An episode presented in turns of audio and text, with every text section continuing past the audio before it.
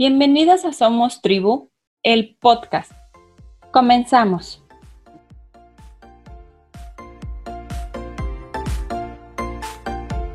Hola, ¿qué tal? El día de hoy nos acompaña Erika. Ella es licenciada en Administración de Empresas Turísticas, con muchos años de experiencia en calidad, entrenamiento, análisis de datos para toma de decisiones en capacitación del personal. Ha tomado distintos diplomados en coaching ontológico. También ha tomado distintas certificaciones como terapia angelical, actualmente ejerciéndola como profesión. Su vida dio un giro y de trabajar en el área administrativa, en el área de empresas, decide iniciar un camino guiada y acompañada de los ángeles al servicio de las demás personas. Bienvenida, este, Erika, te iba a decir Angélica, ¿eh? ¿Verdad? Es que dije Ángeles y lo asocié. Bienvenida, Erika, ¿cómo estás? Muchas gracias, Clau. Bastante, bastante agradable el estar aquí en tu espacio y muy agradecida por ello. Y pues estoy aquí dispuesta a platicar con tu audiencia eh, para poder poner un granito de arena en, en las vidas de estas personas. Muchas gracias. ¿Qué te parece que empezamos un, un poquito a platicar sobre lo que estábamos hablando atrás de, de micrófono, lo que es la toxicidad? Cuéntanos un poquito, ¿por qué hablar de este tema? ¿Qué se debe? ¿De dónde surge? ¿Qué pasó en tu vida? Bueno, eh, yo hablo un poco de la toxicidad porque es un tema eh, que en mi vida fue, marcó muchas cosas, no solamente en, en, mi vida profesional, sino también en mi vida sentimental con mis parejas. Eh, entonces, me tardé, la verdad, muchos años en poder tener ese, que me cayera ese 20 para que yo pudiera comprender que todo lo que yo pensaba que era, eh, que, que, yo era víctima de circunstancias, de personas y que todo estaba en mi contra, la realidad es que la única que estaba en mi contra pues era yo misma, ¿no? Con mis actitudes y acciones. Entonces, eh, es muy importante que que en algún momento eh, hagas un, un, stop para que tú te des cuenta que lo que te pasa alrededor, pues no es culpa de nadie, sino más bien es algo que tú estás generando o estás emanando para que se dé. Eh, y bueno, eso me costó muchísimo dolor, me costó perder muchas cosas, perder trabajo, perder pareja, perder este, mi salud, mi propia salud, perdí muchísimas cosas, pero desafortunadamente o afortunadamente, no sé cómo, bueno, en este momento creo que fue afortunadamente, tuve que perder eh, todas esas cosas que eran muy importantes para mí. Fue un dolor muy grande este, para poderme dar cuenta, ¿no? Eh, tal vez algunas personas no tengan que sufrir tanto como yo sufrí para darse cuenta. Entonces, parte de, mi misión de, de estar aquí eh, y hablándole a las personas acerca de la toxicidad es pues que no tengan que pasar tantas cosas o no tengan que perder tantas cosas como yo para que puedan visualizar que la vida es bonita y que lo único que tenemos que hacer es mirarnos a nosotros mismos, vernos en un espejo y darnos cuenta que quien está generando todo eso, pues somos nosotros mismos me hiciste recordar algunas cosas sobre, eh, en estos días he estado, pues ya sabes, ¿no? En el tema de desarrollo personal y dándome el tiempo de, de tomar un espacio para mí, etcétera. Y una de las cosas que yo encontraba era que siempre pensamos, y lo voy a unir con una parte que tú me comentabas, que es la angeloterapia, este, que siempre pensamos que el despertar espiritual es como te imaginas, ¿no? La persona bien zen, siempre paz, amor, relax, no sucede nada. Pero lo que no te cuentan de todo esto es que viene justamente a través de un quiebre, ¿no? Entonces, escuchar que, que dices, perdí absolutamente todo, es, es parte de este, hey, despierta, despierta porque algo no está bien, despierta porque esto que, que tú estás generando está haciendo a través de ciertas conductas, de ciertas intenciones, de ciertos estados de ánimo que no te permiten avanzar, ¿no? Y entonces, en efecto, te llevan al quiebre y te, y te sientes rota, te sientes este, que te vas a volver loca, eh, que, que pierdas absolutamente todo, que solamente faltaría que te perdieras a ti misma y, este, y a nada estás de eso para volver a empezar, ¿no? Entonces, ahorita que tú lo mencionas así, me hizo mucho match con esto que yo había escuchado. Así es. Y, bueno, ahora que mencionas la frase volver a empezar, es algo que, pues a cierta edad tienes miedo.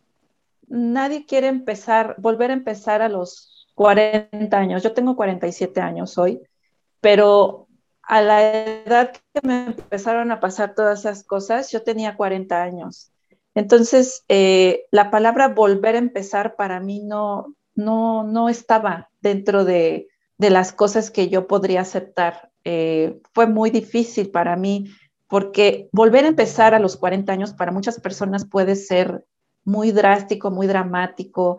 Cuando tú vienes construyendo, entre comillas, algo, este, durante pues prácticamente 20 años, porque lo veo desde el punto de vista, desde como mi punto cero, digamos, que puede ser cuando sales de la escuela, de la universidad, y pues traes muchísima, este, muchísimas ilusiones, traes muchos proyectos en la cabeza, lo único que quieres es ir construyendo una vida en donde pues, donde la sociedad te dice que tienes que tener un, trabajo, una casa, un coche, casarte, tener hijos, lo que generalmente es lo que te espera después de salir de la escuela, ¿no?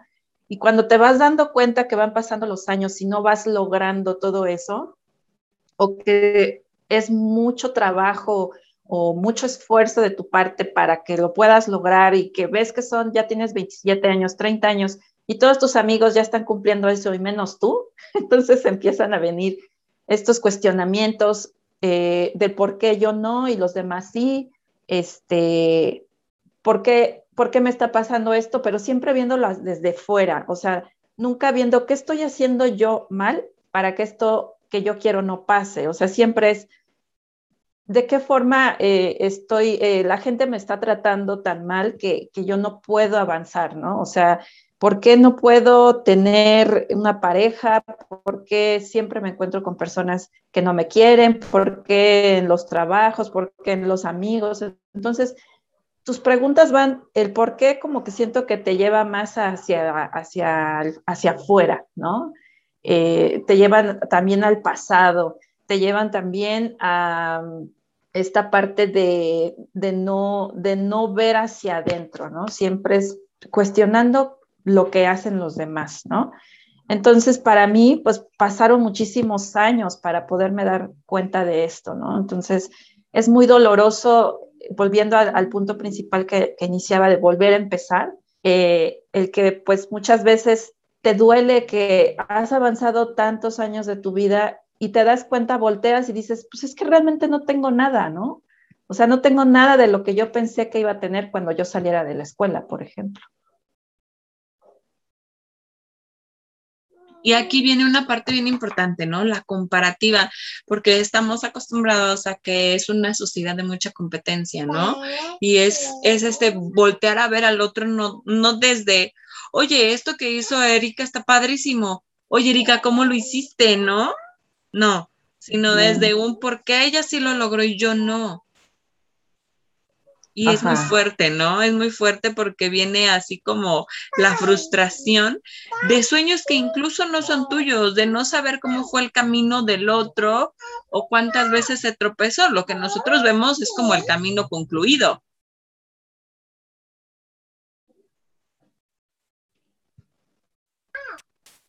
Exactamente, ves eh, esta parte del, camino que dices, eh, que no, no vemos qué hay atrás de todo lo que ha logrado esa persona. Y aquí viene uno de los, digamos que, algunos de los comportamientos tóxicos, que es esta como envidia o la comparación con tus compañeros de trabajo, con tus amistades, este, de que ellos han logrado algo, pero no sabemos qué hay atrás, ¿no? Eh, ¿qué, ¿qué, fue todo lo que hizo esa persona para poder llegar a, esa, a ese logro? Y en vez de cuestionarme, ¿qué está haciendo esa persona que no estoy haciendo yo?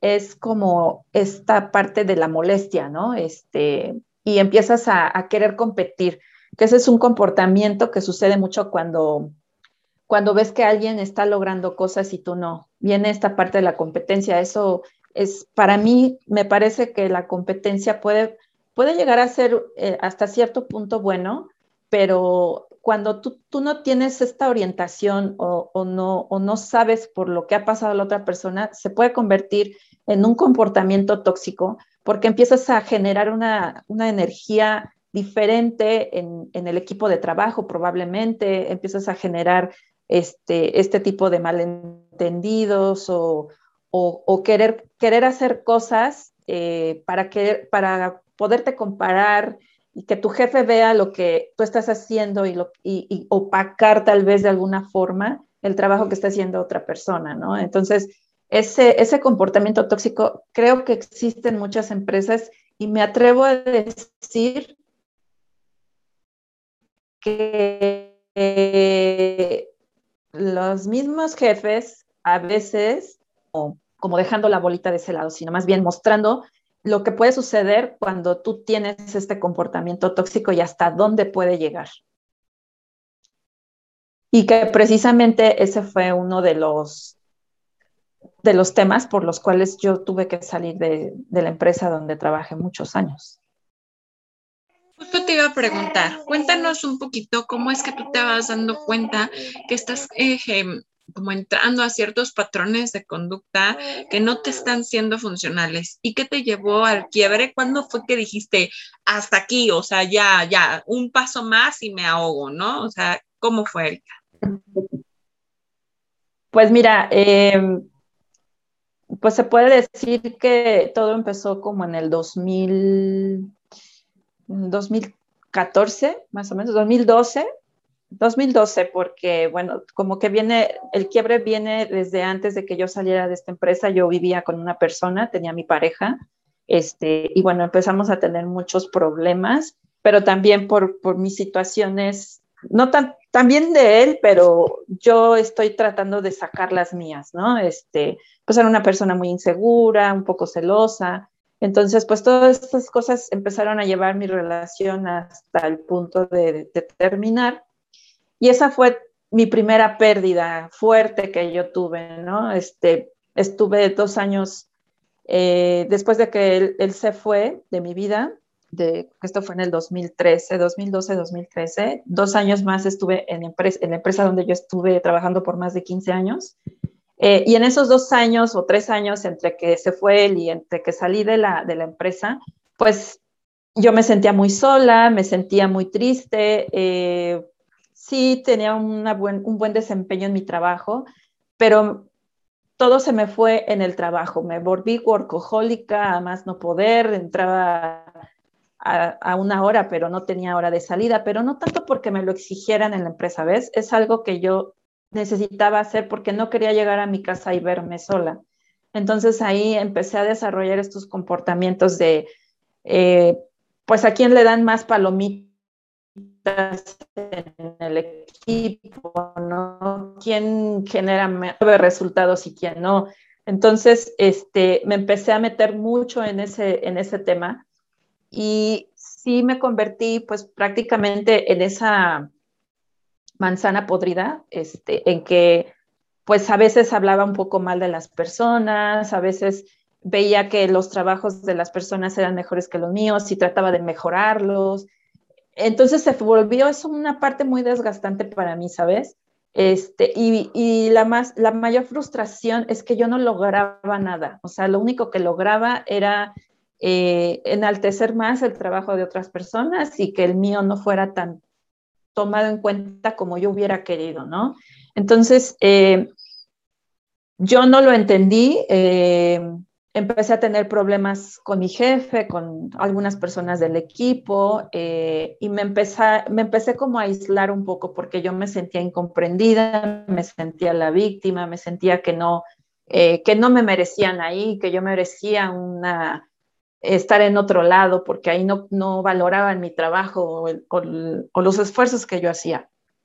Entonces, para no hacerte tan largo el cuento, en marzo del 2015, eh, bueno, desde enero se empieza a oír rumor de que iban a hacer recortes de personal. Este, y bueno, eh, generalmente cuando sucedían los recortes de personales, pues era bastante gente.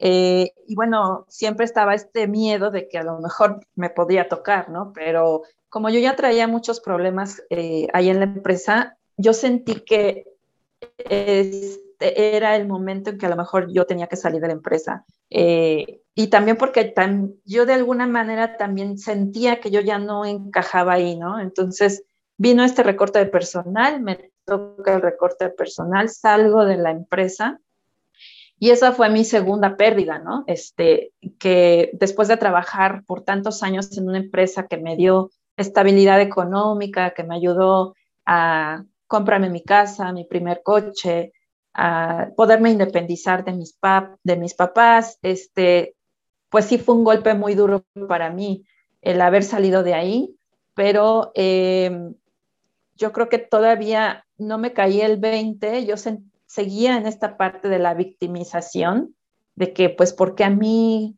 ¿qué habré hecho yo mal para merecer esto?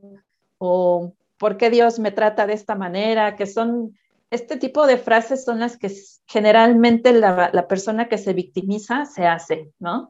Este, sigue viendo hacia afuera sin, sin, tener esa capacidad de, hacer un alto y decir qué es lo que está pasando, porque ya se fue mi pareja, ya se, se me está yendo mi trabajo y ahora qué sigue. O sea, yo todavía como que no entendía eso hasta que seis meses después de que salí de esta empresa, me detectan cáncer de mama. Entonces, ese fue así como que, como que me dieron un balazo así en la cabeza, sentí que me explotó la cabeza y me fui para abajo muy, muy cañón con este tema de, la enfermedad. Este, y pues sentí miedo de morir y sentí que a lo mejor ya eh, yo estaba eh, de alguna manera, llegué a pensar que pues probablemente ya Dios y la vida ya querían que yo pues partiera, ¿no? Porque pues ya no tenía pareja, ya no tenía trabajo y pues estaba, este, en ese entonces pues estaba desempleada todavía. Habían pasado seis meses desde que salí de esta empresa que te platico y me dan esta noticia de, del, cáncer, el cáncer de mama. Entonces, este, al principio fue de, pues de mucho shock, no entendía todavía qué es lo que estaba pasando hasta que empecé a, pedirle a Dios que me, pues que ya me dijera qué es lo que tenía que hacer, ¿no? O sea, hacia dónde tenía que ir, qué era lo que tenía que pensar. Hice una oración un día, alcé la vista al cielo, dije, estoy perdiendo varias cosas en mi vida importantes y yo ya no sé qué hacer, me rindo, ya no puedo más. Y pues terminé esa oración y a los pocos días este, me fui a hacer los estudios eh, adicionales para confirmar el diagnóstico.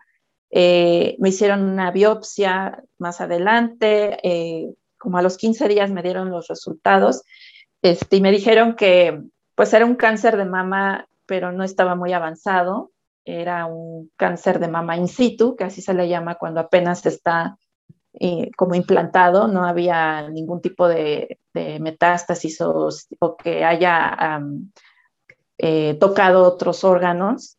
Y bueno, afortunadamente solo tuvieron que retirar la mama.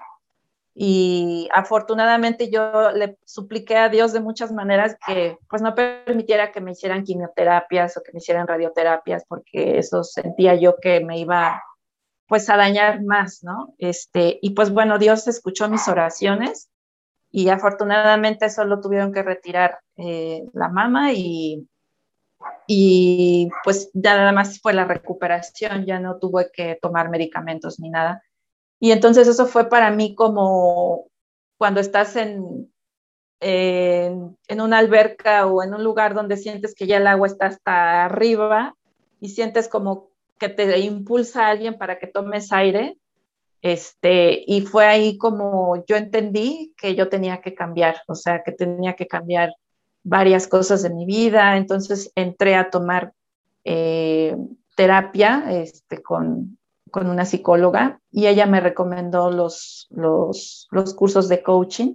Y fue ahí donde empezó mi camino en este tema de, del coaching ontológico, que para mí fue un antes y un después este, después de haber tomado estos, estos, estos diplomados que me abrieron una posibilidad totalmente diferente. Y ahí fue donde pude voltear este, mi cara hacia el espejo y verme a mí y ver cuáles eran las cosas que yo necesitaba cambiar. Y digamos que eso fue lo que me llevó a hacer este cambio tan profundo. ¿Cómo es que después de esto llegas al camino de la angeloterapia? Pues bueno, de esto que te estoy hablando del, del, tema del coaching, pues fue en el 2016, 2017. Eh, estuve emprendiendo, no, no me contraté nuevamente para otra empresa, estuve emprendiendo. Este, fue muy difícil, no, no funcionaban mis negocios tampoco. este, y bueno, este, también entré en otro, como otro periodo de crisis, pero fue un poco diferente, ¿ves? Ya no me sentía yo esa víctima, yo ahora decía, bueno, ¿cómo puedo hacer para que esto funcione, no? Este, y después de buscar varias herramientas y después de, de tantos emprendimientos fallidos, este, entré nuevamente a trabajar a una empresa por un periodo de dos años, donde eh, pude de alguna manera como en contentarme con el mundo empresarial, este, porque todas las fallas que yo tuve en esta empresa que te platico que trabajé muchos años, todos esos errores que yo cometí los pude arreglar cuando regresé a esa, a esa empresa, que era un negocio pequeño, pero me dio la oportunidad de poder, eh, pues de alguna manera pedir perdón a, toda la gente que, con la que yo trabajaba, aunque no eran las mismas personas, ¿ves? No sé si, si me explica en este punto. Y traté de ser la, la compañera, pues la más este, apoyadora, la, la que si sabía cómo hacer las cosas yo les ayudaba, me gustaba mucho trabajar en equipo, le ayudaba bastante a mi jefa en temas eh, pues de análisis, este, como leíste al principio, pues yo soy, soy muy buena en análisis de datos, entonces le ayuda a dar un giro a su negocio para incrementar ventas y todo esto. Entonces, pues yo me convertí en lo opuesto de lo que era antes, ¿no? Y cuando yo sentí que, que ya había cumplido con eso, este, yo todavía sentía la cosquillita de, volver a emprender, pero no sabía en qué, pero lo que sí me quedaba claro es que yo ya no pertenecía a ese, a ese ambiente de godines, ¿no? O de oficina. Yo ya sentía que ya mi etapa en ese ámbito había terminado y renuncié a mi trabajo este, sin saber qué iba a hacer. Este, y bueno, eh, le pedí a Dios que me ayudara, que me mostrara el camino este, hacia lo que tenía que hacer. Y pues en ese momento empecé, estaba yo, yo uso mucho Instagram y de repente empezaba a ver pues este, cuestiones mucho espirituales. Eh, me gusta, a mí siempre me han gustado los ángeles, pero vaya, no, no era como que estoy buscando algo que tenga que ver con ángeles. Yo lo que le pedí a Dios, por favor, ponme en algo que tú sepas que yo puedo hacer este, y que, que sea algo que contribuya a las personas, ¿no? que ayude toda mi experiencia en algo que, tenga que ver con, la espiritualidad. Y en noviembre del, año pasado encontré un curso de eh, Verónica Fuentes, que es una angelóloga, este, que yo ya seguía en Instagram y escuchaba mucho sus podcasts. Y no sé por qué en ese momento sentí que tenía que tomar ese curso y básicamente lo tomé para tener como una guía de hacia dónde debería de ir. pero mi mayor sorpresa fue que eh, pues se me daba muy bien hacer las canalizaciones angelicales. Este, yo tuve varias experiencias con los ángeles cuando estaba yo en ese curso. Sentí realmente la presencia de ellos, no era de que, ah, pues sí, debería, seguramente aquí están los ángeles escuchándome. No, realmente sentí la presencia de ellos y eso para mí fue muy revelador y como que sentí que realmente ahí creí que los ángeles existen, ¿no? Que todo el mundo espiritual realmente existe porque físicamente sentí la presencia de ellos. Y eso fue para mí como una forma de, de, de Dios de decirme, por aquí es, ¿no? Sigue este camino porque es por aquí, ¿no? Entonces, cuando empiezo a hacer las canalizaciones, empiezo a hacer práctica con los mismos compañeros, pues mis, mis interpretaciones de los mensajes que me llegaban para las personas pues eran muy certeros, cosas que pues que yo no sabía de esas personas, pues lo sabía porque sentía que algún mensaje me llegaba y me decían, dile esto, y le decía eso a la persona y la persona se quedaba pues muy sorprendida de las cosas que yo le estaba diciendo y pues yo más porque no, no pensé que yo tuviera esta habilidad. Este, y pues bueno, fue de ahí que, que me decidí por seguir este camino de Los Ángeles, que ha sido para mí milagroso. Actualmente, Erika, practícanos un poquito cómo está haciendo justamente tu labor en esto para que las personas que nos escuchen y estén interesadas en tomar pues tanto coach, eh, un coaching ontológico como angeloterapia, pues pudieran acercarse a ti.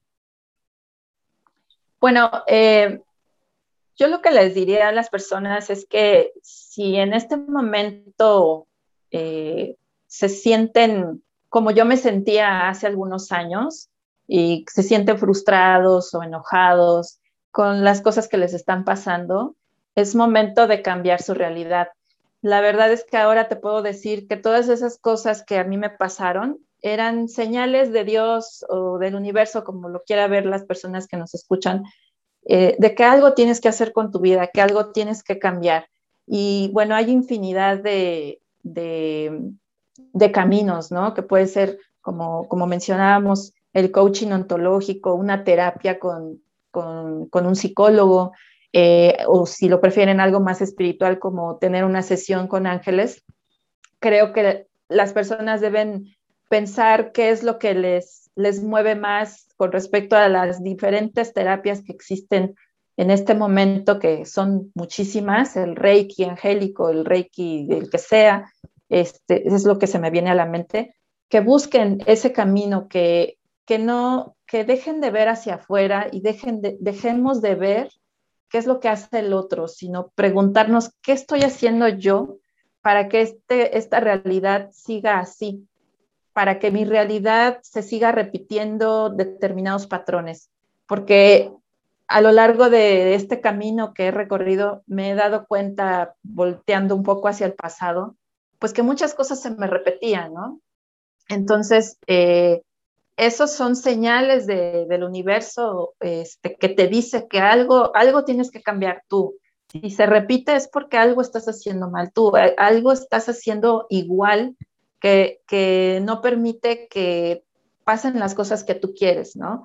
Entonces, el, hecho de que tú tengas la capacidad de darte cuenta y cambiar tu realidad a través de cualquiera de estas terapias, pues es, es, un, es una oportunidad que te estás dando tú mismo o tú misma para cambiarlo y, que vengan esas cosas que realmente tú necesitas y quieres vivir, que es a lo mejor, si no tienes pareja ahorita, pues que tengas una pareja si no tienes un trabajo o estás emprendido, pues que venga eso que, tú estás buscando, pero de una manera más genuina, no, no colgándote de, lo, de los demás, sino que realmente tú te pongas fuerte y digas, bueno, esta soy yo o este soy yo, y con esto voy a salir al mundo a entregar un servicio que para mí esto es bien importante como un ingrediente importante, que primero quieras salir adelante por ti misma, por cambiar tu realidad, pero también para que el mundo te conozca eh, como un ser espiritual, pero también servicial a las personas para,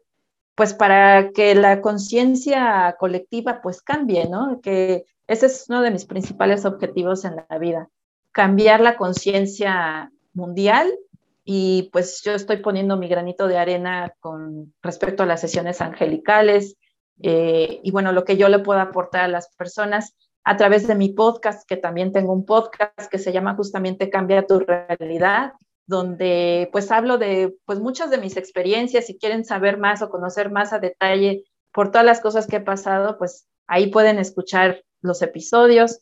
Apenas estoy empezando a entrevistar a, mujeres que, que han salido de una situación difícil y que ahora pues ya brincaron ese, ese obstáculo grande que tenían. Entonces también ese es mi otro granito de arena, ¿no? El, el, podcast donde trato de mostrarme yo, me quito completamente, me desnudo completamente, muestro mi alma tal cual es, para que si te sirvo yo de espejo para que puedas cambiar tu realidad, pues ahí está, ¿no?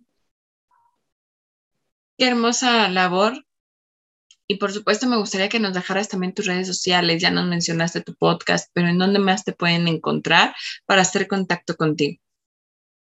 Pues mira, me pueden encontrar en Instagram. Tengo la cuenta de Erika Marentes Ríos y también tengo la cuenta del podcast que se llama podcast, eh, se llama Cambia tu realidad podcast.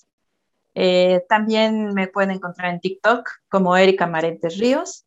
Eh, y en Facebook, que es donde tengo mis redes sociales, también como Erika Marentes Ríos. En todas estoy como Erika Marentes Ríos, este, y ahí me pueden encontrar. Y si desean tener una canalización angelical conmigo, pues ahí en, en Instagram, generalmente en Instagram es donde estoy un poquito más con respecto al tema de las canalizaciones.